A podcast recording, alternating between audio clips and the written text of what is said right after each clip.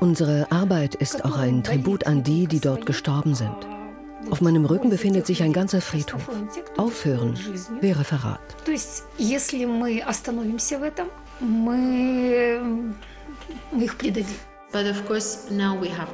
Wir müssen siegen, denn der Feind ist natürlich Putin.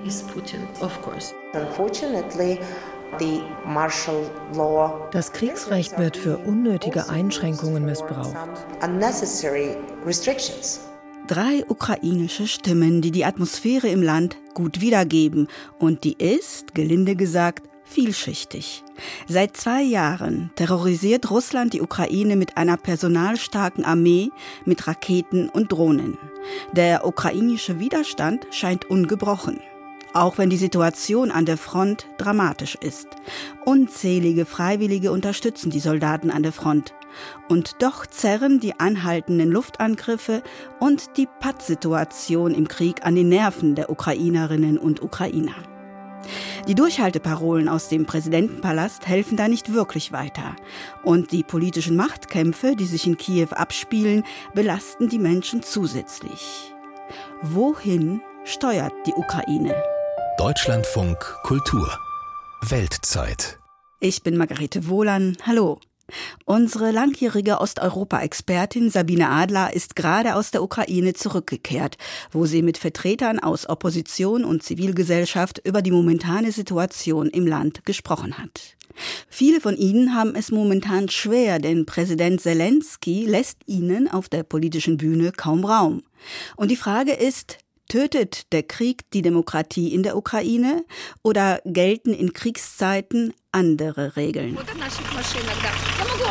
Kiew an einem trüben Nachmittag. Valentina Varawa scheint den fiesen Nieselregen nicht zu spüren. Die Leiterin der Hilfsorganisation E geht strahlend über einen Parkplatz inmitten hoher Wohnblöcke.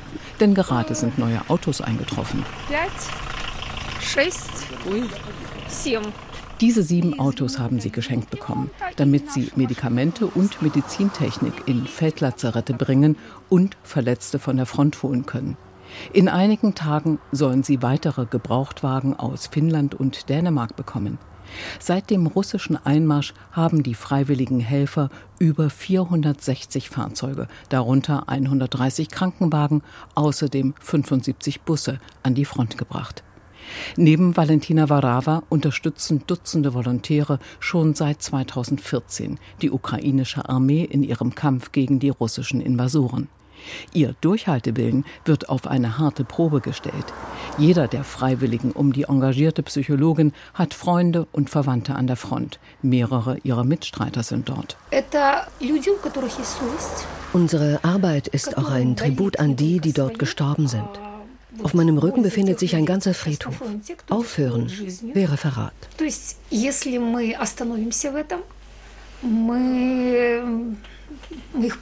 Solange die Männer nicht einberufen werden, sind sie für die Hilfsorganisation im Einsatz. Wenn jemand eingezogen wird, geht er. Das hier ist kein Versteck vor dem Kriegsdienst, erklärt Gennady Dovgurok, der für die Fahrtauglichkeit der Autos zuständig ist. Alexander Panov stimmt zu. Wenn der Befehl kommt, geht's los. Und dann beten wir für sie, dass sie heil wiederkommen, sagt Valentina Varawa. Zwei Jahre russischer Angriffskrieg plus zehn Jahre Kampf, um die russisch besetzten Gebiete nicht an Moskau zu verlieren, all dies zerrt an ihre Nerven. Der Ton im Land wird spürbar rauer. Vor allem die Kritik an der Regierung. Denn dass die Volontäre immer noch unverzichtbar sind, habe auch mit der politischen Führung zu tun, sagen Valentina Varawa und Gennady Dovgoruk. Wir waren keine Anhänger des Vorgängerpräsidenten Petro Poroschenko. Wir kennen seine Schwächen. Trotz alledem war er professionell und ein Diplomat. Der jetzige Präsident ist kein professioneller Politiker, aber er wurde demokratisch gewählt. Die Leute, die ihn gewählt haben, entschieden sich für einen unprofessionellen Präsidenten, obwohl es schon den Krieg in der Ostukraine gab. Das Resultat sehen wir heute.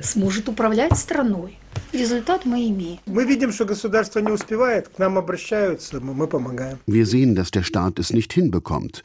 Deswegen wendet sich die Armee an uns und da helfen wir natürlich.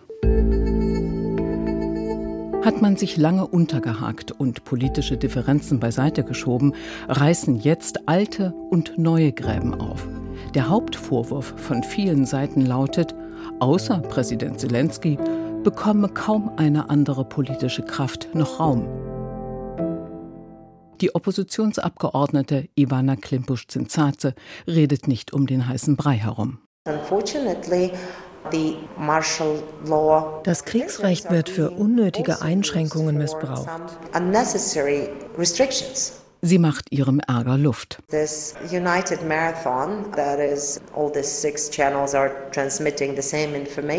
In dem Einheitsfernsehen, dem sogenannten Telemarathon, kommen ausschließlich die Regierungspartei sowie Präsident Zelensky und sein Team zu Wort, als ob alle anderen nicht existieren würden.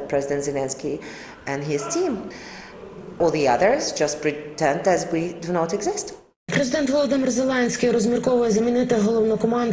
Volodymyr Zelensky im sogenannten Telemarathon, in dem sechs verschiedene Fernsehanstalten abwechselnd ihre Programme senden.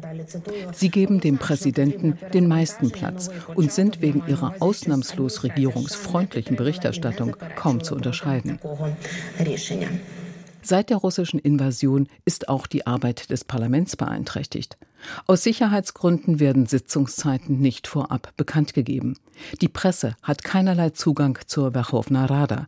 Es finden auch keine Live-Übertragungen aus dem Plenum statt. Aber die Debatten werden aufgezeichnet. Doch zu sehen bekommen die Bürgerinnen und Bürger die Diskussionen und Abstimmungen zu Unzeiten. Zwischen 2 Uhr nachts und 6 in der Früh. Ivana Klimpusch-Zinzaze, die auch ehemalige Vizepremierministerin in der Regierung von Petro Poroschenko war, sieht überhaupt keinen Grund für all die Einschränkungen des politischen Diskurses. It's important that we all together in our really common desire as a society es ist wichtig, dass wir, die wir seit mindestens 2014 für Demokratie kämpfen und so viel auf diesem Weg erreicht haben, jetzt im Krieg nicht zurückgeworfen werden. Zumal es unter den Parteien keinerlei Meinungsverschiedenheiten in puncto militärischer und finanzieller Unterstützung gibt. Das eint uns doch. Between different political parties with regard to get additional military assistance for Ukraine, financial assistance for Ukraine. Als russische Truppen die Ukraine großflächig überfielen, rückten die Menschen zusammen, auch Politiker und Journalisten. Der Wettbewerb um Einschaltquoten wurde ausgesetzt, schon um dem Feind nicht mehr Informationen als nötig zu liefern. Doch inzwischen werden politische Unterschiede wieder spürbarer. Immer weniger Zuschauer wollen das Einheitsprogramm sehen. Wir sollten diesen Einheitskanal aufgeben. Er stellt nicht die wirkliche Situation im Land dar. Und wir sollten nun wirklich nicht die russische Föderation nachahmen. Jaroslav Jurczyszyn von der kleinen Oppositionspartei Golos gibt ihr als Chef des Parlamentsausschusses für Pressefreiheit uneingeschränkt recht.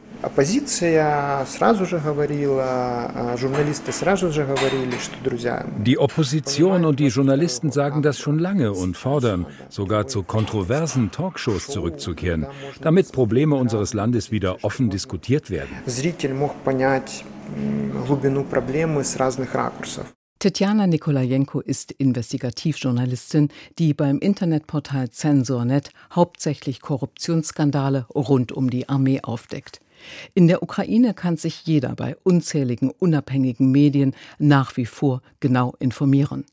Sie selbst hat zuletzt über eine milliardenschwere Bestellung von Artilleriemunition berichtet, die bezahlt, aber nie geliefert wurde. Danach wurde sie massiv eingeschüchtert. Drei Männer verfolgten sie mehrere Tage. Andere Kollegen würden über anonyme Telegram-Kanäle beschimpft. Das Team des Rechercheportals Bigus Info wurde sogar belauscht und heimlich gefilmt. Druck auf die Presse und einseitige Berichterstattung hätten heute schnell verhängnisvolle Folgen, sagt sie. Wenn Oppositionspolitiker nicht ins Fernsehen dürfen und andere Meinungen nicht erlaubt sind, entsteht Misstrauen. Unsere Gesellschaft ist sehr aktiv, pluralistisch und schaut aus Erfahrung kritisch auf die Behörden. Wenn also nicht ehrlich von der Front berichtet wird, zum Beispiel ob verwundete Soldaten richtig versorgt werden oder nicht, dann hat das Auswirkungen auf die Mobilisierung. Die Motivation sinkt, zumal wenn sich reiche Männer bei den Einberufungsstellen mit Schmiergeldern vom Kriegsdienst freikaufen. Auch das schafft Misstrauen in der Gesellschaft.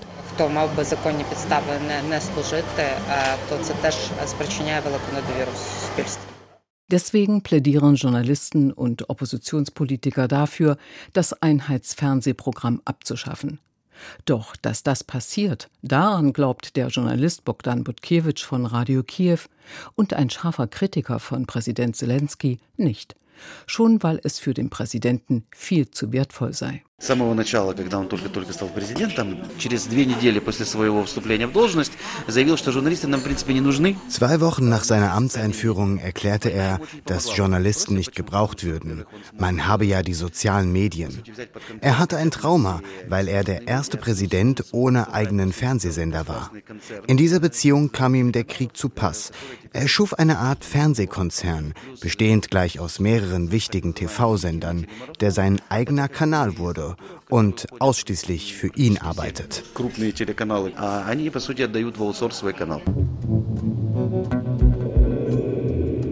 Sowohl Journalisten als auch Politiker akzeptieren die Militärzensur, die Einschränkung der Informationsfreiheit im Krieg, um dem Gegner nicht in die Hände zu spielen.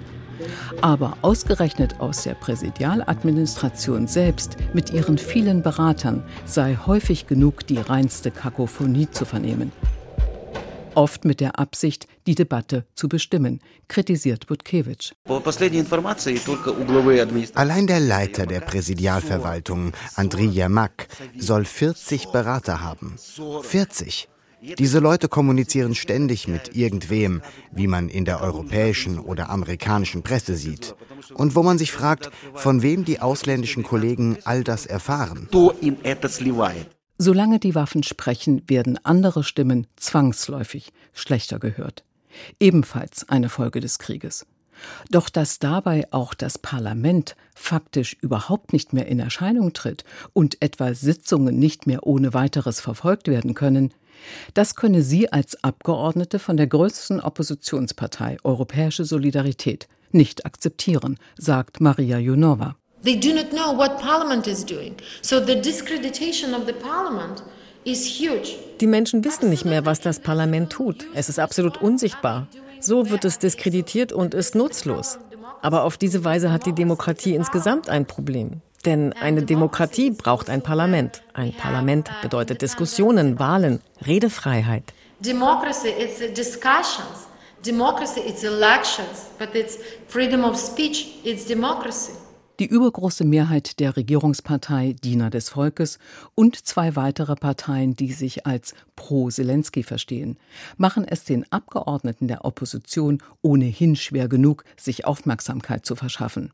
Doch das ist längst nicht alles, beklagt sich die Oppositionspolitikerin Maria Junova.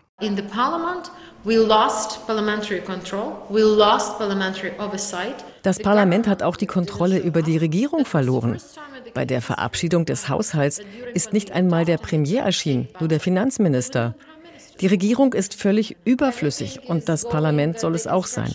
Alles wird von der Präsidialadministration entschieden. Everything is going uh, the instructions from the office of the president. The government was absolutely useless.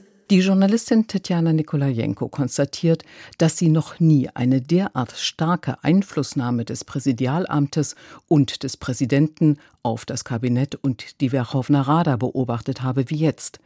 Dabei hätten die Vorgängerpräsidenten Leonid Kutschma und Viktor Janukowitsch ausgesprochen autoritär regiert.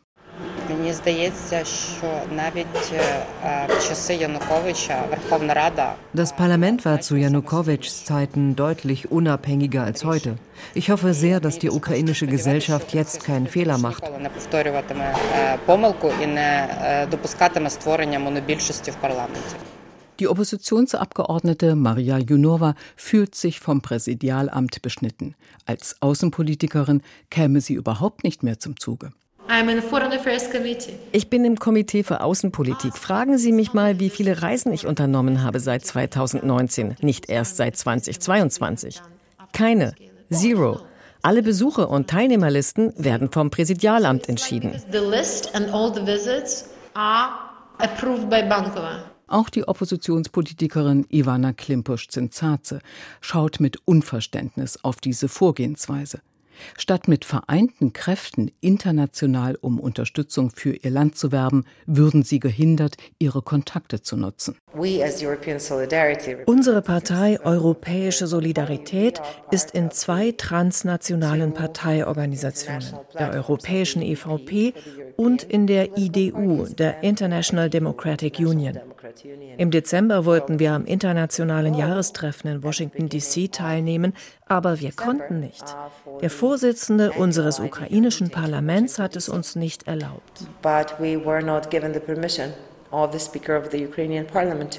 So würden Chancen verpasst, schon vor der US-Präsidentschaftswahl Kontakte in alle politischen Lager zu knüpfen. Doch Präsident Zelensky übernehme diese Aufgabe anscheinend lieber ganz allein, meint sie. Ivana Klimpusch-Zenzaze nimmt das nicht hin. Sie wehrt sich. Sie nennen nicht einmal einen Grund dafür, uns nicht reisen zu lassen, weswegen ich, wie andere aus der Fraktion, gerichtlich gegen den Parlamentschef vorgehe. In bereits fünf Fällen habe der Parlamentspräsident, der offiziell über die Reiseanträge entscheidet, seine Erlaubnis verweigert.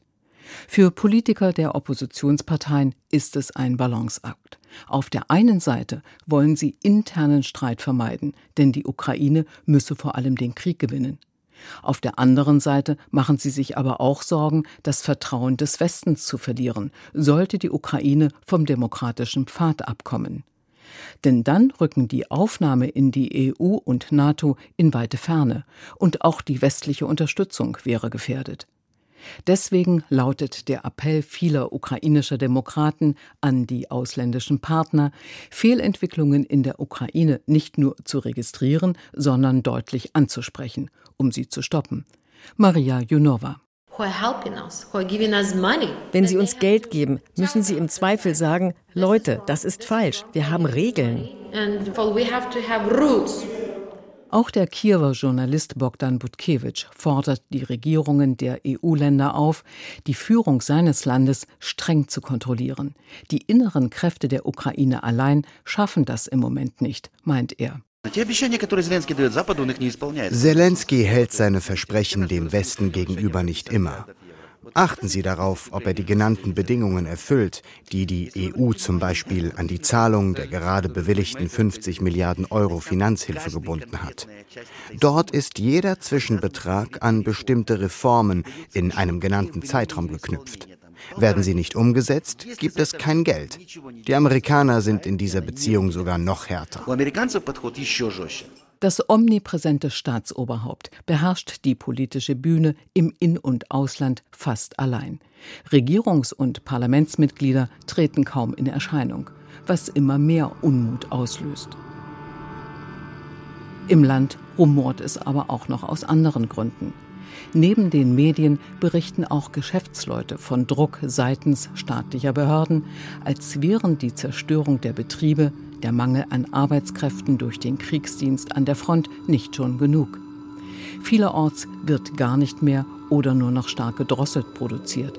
Ergo können die Unternehmer nicht mehr die gleichen Einnahmen erzielen und zahlen demnach weniger Steuern. Vitali Klitschko, der seit zehn Jahren der Bürgermeister der Hauptstadt Kiew ist, legt den Finger in die Wunde. Er warnt sogar vor einer Autokratie.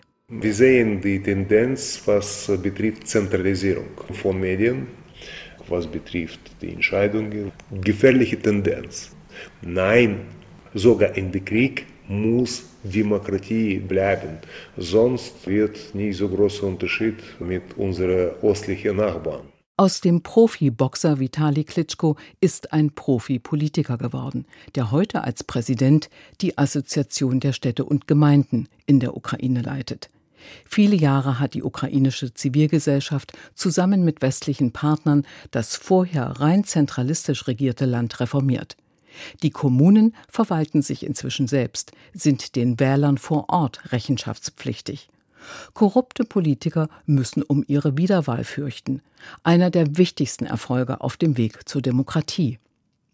Viele der selbstverwalteten Gemeinden bestanden beim Überfall Russlands auf die Ukraine eine Feuerprobe im wahrsten Sinne des Wortes. Besonders in ersten Monaten Selbstverwaltung hat eine wichtige Rolle gespielt, was betrifft territoriale Verteidigung, Unterstützung der Armee, was betrifft die schützende Städte, was betrifft die Evakuierung. Mit dem Widerstand der Bürger haben die russischen Invasoren nicht gerechnet. Deshalb haben sie 37 Bürgermeister gekidnappt und einen erschossen. Fünf werden bis heute vermisst. Doch im Verlauf des Krieges wurden immer mehr ukrainische Städte und Kommunen zusätzlich unter eine Militärverwaltung gestellt, 184 insgesamt, meist in Orten nahe der Front zum Schutz der Bevölkerung.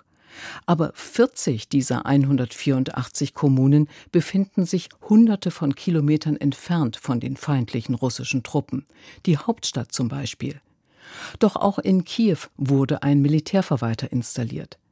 In diesen Orten mit zusätzlicher Militärverwaltung leben dann zwar sehr viel mehr Armeeangehörige mit guten Gehältern, die somit auch gute Steuerzahler wären, doch diese Steuern bleiben nicht vor Ort, sondern gehen an die Zentrale, erklärt Miriam Kosmehl, die Osteuropa-Expertin der Bertelsmann Stiftung. Gerade für Gemeinden, bei denen ganze Einheiten stationiert sind, ist es eine wesentliche Einnahmequelle, die da, die da fehlt, weil gleichzeitig ist ja wegen des anhaltenden Kriegs die Situation so, dass die Aufgaben größer geworden sind und auch die Ausgaben höher geworden sind, weil etwa Schutzräume geschaffen werden müssen, weil die Gesundheitsausgaben höher sind. Es müssen Reha-Maßnahmen angeboten werden. Der Zelensky-Kritiker und Journalist Bogdan Butkewitsch vermutet, dass nicht allein Sicherheitsgründe ausschlaggebend waren, bestimmte Gegenden unter Militärverwaltung zu stellen. 2019 э, hat Zelensky die Präsidentschafts- und Parlamentswahl triumphal gewonnen. Aber bei den Kommunalwahlen, nur ein Jahr später, verlor seine Partei krachend.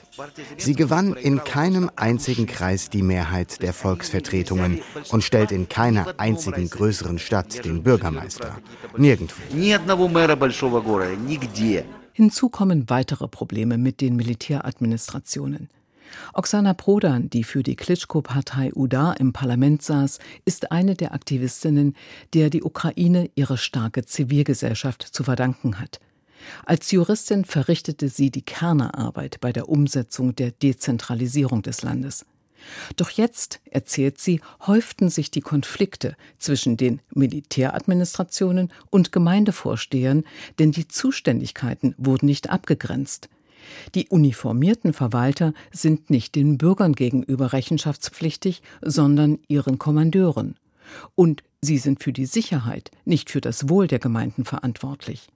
Zudem drohen die Militärverwaltungen über das Kriegsende hinaus bestehen zu bleiben, fürchtet die Aktivistin.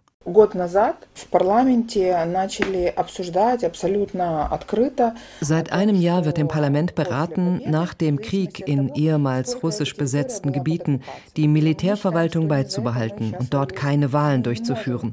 Für drei, fünf oder sieben Jahre lang keine Wahlen. Das ist doch nicht das, wofür wir gerade kämpfen.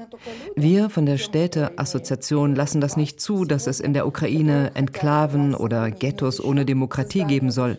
Das nützt nur den Leuten, Leuten, die heute an der Macht sind.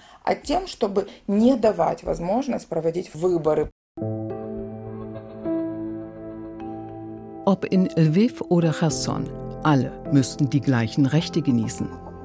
Immer mehr Kritiker werfen Präsident Zelensky vor, wie ein Wahlkämpfer zu agieren, der potenzielle Konkurrenten wie Vitali Klitschko oder den abgesetzten, aber immer noch populären General Valery Salushny nur loswerden wolle der Journalist Bogdan Putkewitsch.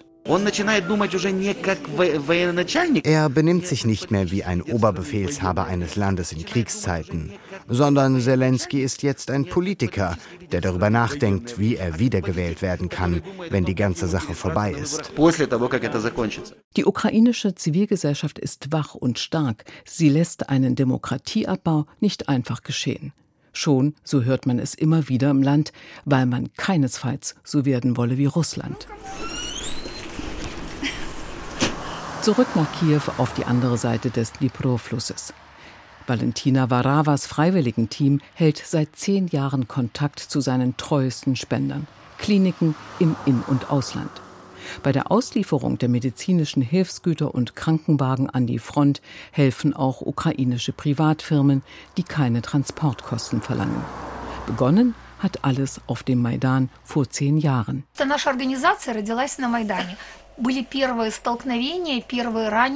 Unsere Organisation entstand während der Proteste auf dem Maidan.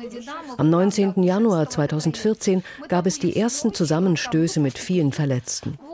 Der deutsche Pfarrer Ralf Haska öffnete die Katharinenkirche für die Verwundeten. Wir halfen den Medizinern, spülten vor allem vom Tränengas gereizte Augen der Demonstranten. In der zweiten Etage in der Kirche war ein geheimes Lazarett, direkt am Präsidentenpalast von Viktor Janukowitsch. Aber die Kirche war deutsches Gelände, das durfte die Polizei nicht betreten. Ina Savchenko, die auch schon seit damals dabei ist, hat eine Erklärung für die großzügige internationale Unterstützung. Wissen Sie, warum uns Menschen aus dem Ausland helfen? Weil sie sagen, damit die russische Armee nicht auch noch zu ihnen kommt.